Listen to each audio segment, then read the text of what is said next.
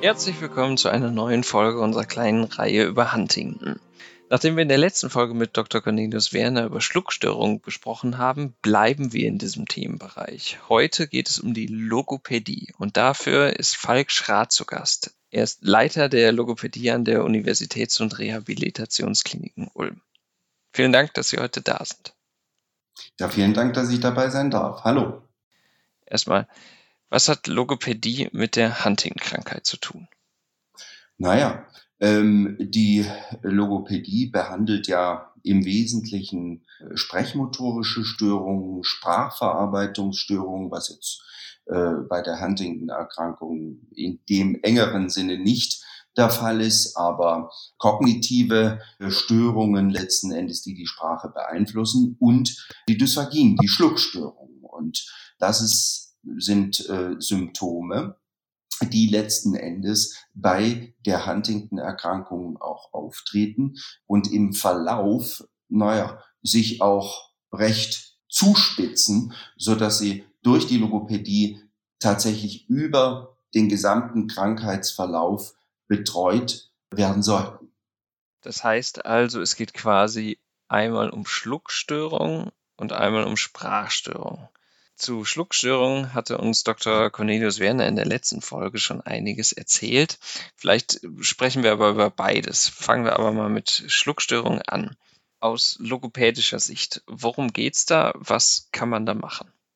Ja, was kann man da machen? Letzten Endes ist das Fundament unserer Arbeit erst einmal eine ganz ausführliche Diagnostik, die zunächst klinisch sich darstellt, also eine äußere Betrachtung der am Schlucken beteiligten Organe, das heißt also der Lippen, des Kiefers, äh, der Zunge. Und schon da stellen sich ähm, letzten Endes ganz oft Veränderungen dar, nämlich in Form von Bewegungsstörungen, die ja den ganzen Körper bei der Huntington-Erkrankung betreffen und eben auch den Bereich wir sagen in der Medizin den fazioralen Bereich, also den äh, Bereich des Mundes beziehungsweise des Gesichtes mit betreffen. Oft ist es dann so, dass es Hinweise gibt in dieser klinischen Untersuchung auf eine Schluckstörung.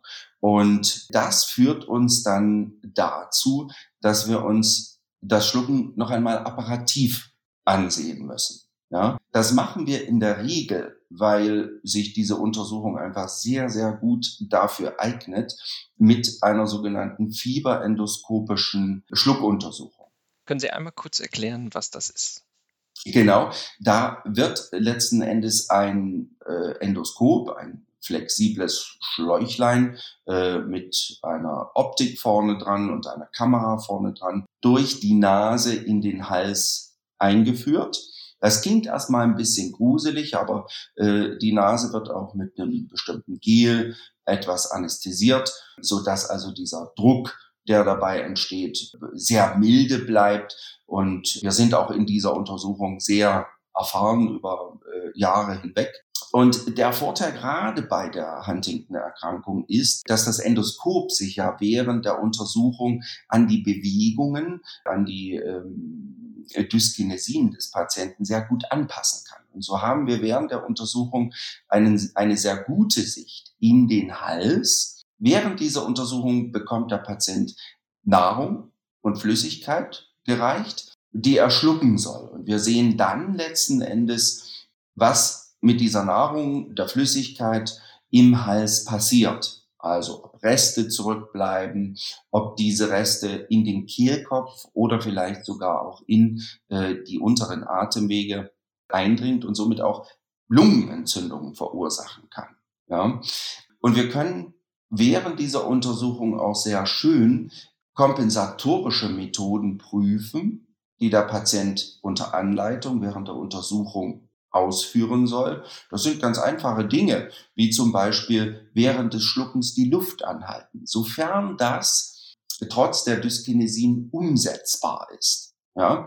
Und da gibt's noch eine Vielzahl mehr äh, von diesen Kompensationen, die bei der Huntington-Erkrankung, weil es eben eine fortschreitende Erkrankung ist, sehr, sehr oft Anwendung finden und sehr wichtig sind und den Betroffenen über dann doch eine relativ lange Zeit noch befähigen, recht sicher zu schlucken, so dass eben keine Lungenentzündungen entstehen, die ja eine schwerwiegende Komplikation darstellen.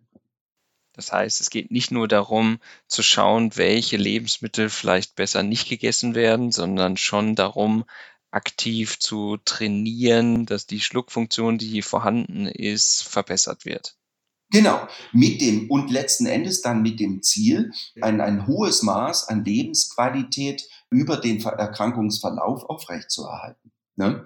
Und genau diese, ähm, diese Beobachtung, die wir in diesen Untersuchungen machen, die wenden wir dann letzten Endes in der Therapie an. Ja, das bedeutet also neben Entspannungstechniken, die gerade bei diesen Hyperkinesien unheimlich wichtig sind, neben Bewegungsübungen der am Schlucken beteiligten Organe, ist es auch essentiell, dass wir diese Kompensationen zur Anwendung bringen und immer wieder üben, verfeinern in ihren Abläufen und vor allem auch aufgrund von kognitiven Defiziten bei den Betroffenen immer wieder präsent machen, dass sie im Alltag sozusagen angewandt werden.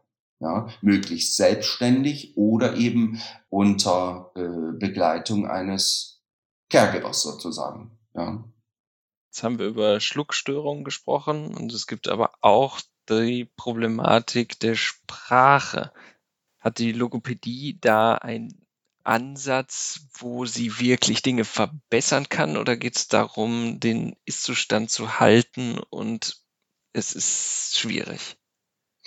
Es gibt äh, zwei Dimensionen, das hatte ich schon äh, äh, eingangs angesprochen, die mit der Sprache im Zusammenhang mit der Huntington-Erkrankung zu tun haben. Zum einen sind das die kognitiven Einschränkungen.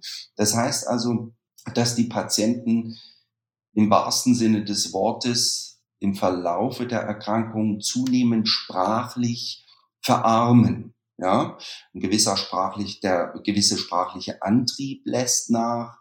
Die Patienten werden häufig einsilbig. Ja, Ihnen fallen, so kann man das ganz grob formulieren, manche Worte gar nicht mehr ein. Sie werden einfach sprachlich unflexibler. Ja? Und da ist es die Aufgabe der Logopädie, dort mit kognitiven Übungen ja, zu unterstützen sozusagen. Ja? Das ist die eine Dimension. Die andere Dimension liegt in der Sprechmotorik. Durch diese Dyskinesien bewegen sich Zunge, die Lippen, auch das Gaumensiegel nicht in dem Maße und so präzise, wie das sein sollte. Es gibt von der Uniklinik Göttingen ein sehr schönes äh, FMRT-Video, das kann man bei, bei YouTube angucken. Dort wird dargestellt, wie schnell diese Abläufe eigentlich beim Sprechen sind, wie schnell und präzise die Organe zueinander stehen müssen. Und deshalb üben wir in der logopädischen Therapie auf Grundlage einer zunächst Entspannung, ja, dass der Patient sich fokussieren kann, dass er ausgeruht ist, dass er motorisch möglichst ruhig ist. Die drei Funktionskreisläufe des Sprechens. Wir müssen uns überlegen, dass wir die Atmung einbeziehen. Ja. Sie können sich vorstellen, dass es recht schwierig ist, wenn man diese Dyskinesien ähm, äh, hat, die Atmung präzise auf das Sprechen zu koordinieren, auf die, auf die, auf die Stimme zu koordinieren. Also das üben wir, die, äh, die Atemtechnik in Kombination mit der Stimme, ja, und dann eben auch die äh, Bewegungsabläufe bei der Lautbildung. Und ganz oft ist es so, dass gerade ein Rhythmisieren auch, ja, ähm, also einfach ein, ein Klopfen und silbisches Sprechen diese Dyskinesien etwas in den Zaun, Zaum bringt sozusagen und ein verständlicheres Sprechen produziert werden kann. Ja? Also auch dort gehen wir mit kompensatorischen Techniken ans Werk und versuchen, das Sprechen möglichst lang aufrecht zu erhalten. Ja? Irgendwann kommen viele Patienten an den Punkt, hm, dass auch das der Verständlichkeit nicht mehr so viel Nutzen bringt, äh, dass der Kommunikationspartner wirklich versteht, was der Betroffene sagt. Und dann kann es unter Umständen hilfreich sein, dass der Patient nach einer ausführlichen Erprobung auch eine unterstützte Kommunikation zur Verfügung gestellt bekommt. Das heißt, eine Art kleines Tablet, ja, äh, auf das er äh, drücken kann und aufgenommenes Sprechen wiedergegeben wird, ja, so dass also die Wünsche und Bedürfnisse auch in einem späten Stadium der Erkrankung weiterhin ähm, geäußert werden können. Und das ist dem Patienten selbst, aber natürlich auch äh, dem Umfeld des Patienten in jedem Fall sehr wichtig. Jetzt ging es darum, wie man die Sprachmuskulatur anspricht. Gibt es auch irgendwelche Übungen, die man machen kann, um dem Verlust von dem Wortschatz entgegenzuwirken? Wie gesagt, das sind äh, äh, äh, Übungen, die eher die Sprachverarbeitung, die die Kognition ansprechen. Das, das kann man sich äh, ein bisschen vorstellen wie Kreuzworträtselübungen äh, oder wie, wie Sudoku ne, äh, in gewisser Weise, so dass letzten Endes die, die, die Sprachverarbeitung möglichst flexibel bleibt. Ein einfaches Beispiel. Wir haben eine Bildkarte, die eine Situation darstellt. Zum Beispiel, dass ein äh, junges Kind über die Bahngleise läuft. Ja, das ist gerade so eine Erinnerung, weil ich tatsächlich so ein Material zur Verfügung habe. Und der Patient soll äh, dann nachher äußern, unter Umständen, wenn er diese Hilfe braucht, mit vorgegebenen äh, Wortgruppen oder Sätzen, die schriftlich vom Therapeuten oder von der Therapeutin fixiert sind, was eigentlich in dieser Situation passiert und wie man reagiert darauf. Und das kann dieser Patient dann nachher in der Übung zum einen verbalisieren, zum anderen aber auch schriftlich niederlegen, sofern das möglich ist. Das wäre zum Beispiel mal eine Übung. Ja, oder Synonyme finden für ein Wort, ja, um letzten Endes auch aus solchen Auswegen herauszufinden, wenn ja die Wortfindung mal klemmt, ja, äh, um dann Alternativen zu finden. Ja, das ist am Anfang der Erkrankung noch recht, recht gut möglich. Im Verlauf führen solche Übungen dann häufiger äh, nicht mehr zum Ziel. Wie ist die Rückmeldung? Wird das angenommen und gibt es auch Verbesserungen? Auch da sehe ich ganz klar eine, eine Stadienabhängigkeit ja, zunächst sind die, sind die Patienten sehr offen für solche Übungen und können sich auch von ihrer Konzentration und Aufmerksamkeit diesen Übungen widmen. Ja, ähm, das lässt aber im Verlaufe der Erkrankung natürlich deutlich nach. Wann sollte man denn mit so einer Therapie beginnen bei Sprachproblemen oder Schluckstörungen? Also spätestens sollte man äh, beginnen, wenn die ersten Symptome auftreten.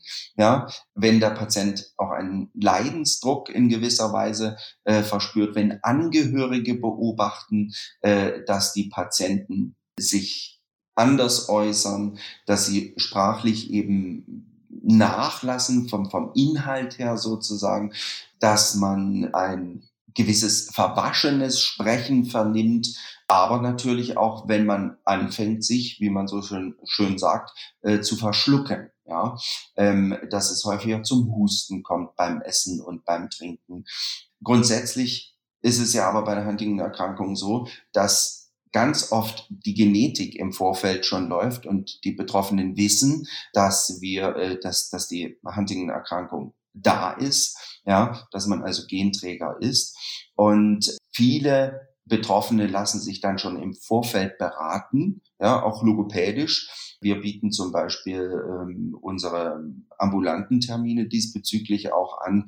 Mm, und die kommen dann in regelmäßigen Abständen. Das bietet sich zu Beginn in Abständen von neun bis zwölf Monaten an. Und dann beobachten auch wir als Menschen, die wir viel Erfahrung äh, mit, mit solchen Erkrankungen haben, den Verlauf zu beobachten und in entsprechenden Situationen dann wirklich adäquat reagieren zu können, die Therapie zu initiieren beziehungsweise ähm, äh, eben anzupassen auf den entsprechenden Verlauf der Erkrankung und der Symptome, was das Sprechen, ähm, aber auch das Schlucken Jetzt kennen Sie sich mit der Thematik Huntington natürlich bestens aus, aber wie ist das denn, wenn ich zu einem Logopäden gehe, der einfach hier ortsansässig ist? Ist das auch möglich oder schwierig?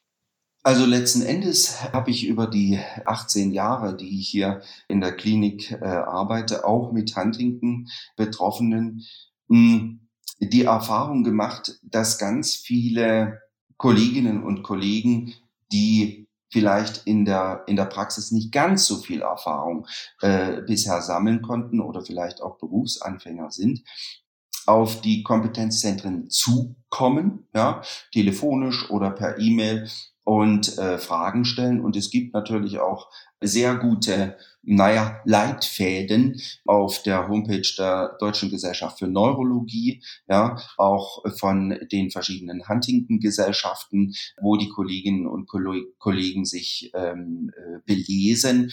Und äh, sowas kann immer am besten funktionieren aus meiner Sicht, äh, wenn man in regem Austausch von allen Seiten kommt äh, oder bleibt. Ja. Was können Sie den Leuten mitgeben, die gerade Probleme haben mit Sprache, mit Schlucken? Was können Sie denen raten? Also ich kann empfehlen, dass man sich so früh wie möglich an ein Kompetenzzentrum binden lässt, sozusagen, hm, dass man äh, in regen Kontakt mit äh, den, den ärztlichen Kolleginnen und Kollegen steht und mit allen therapeutischen Gruppen. Das heißt also, nicht nur die Logopädie spielt eine wichtige Rolle, sondern ganz klar bei einer solchen Erkrankung eben alle therapeutischen äh, Gruppen, so dass man tatsächlich multidisziplinär betreut und versorgt ist, ja, und in regelmäßigen Abständen, auch wenn man noch gar nicht so viel von der Erkrankung spürt, sich vorstellt und beraten lässt, und in den, bei, bei entsprechenden Veränderungen dann nachher auch durch die erfahrenen Kolleginnen und Kollegen beraten wird und entsprechende Maßnahmen eingeleitet werden. Vielen Dank für die wichtigen Hinweise und vielen Dank für das Gespräch, Herr Schrath. Ich bedanke mich auch. Wenn Sie Fragen oder Anmerkungen haben, schreiben Sie uns gerne an informationen.dzne.de und wir leiten die Fragen gerne an den jeweiligen Gast oder eine Huntington-Ambulanz weiter. Vielen Dank fürs Zuhören.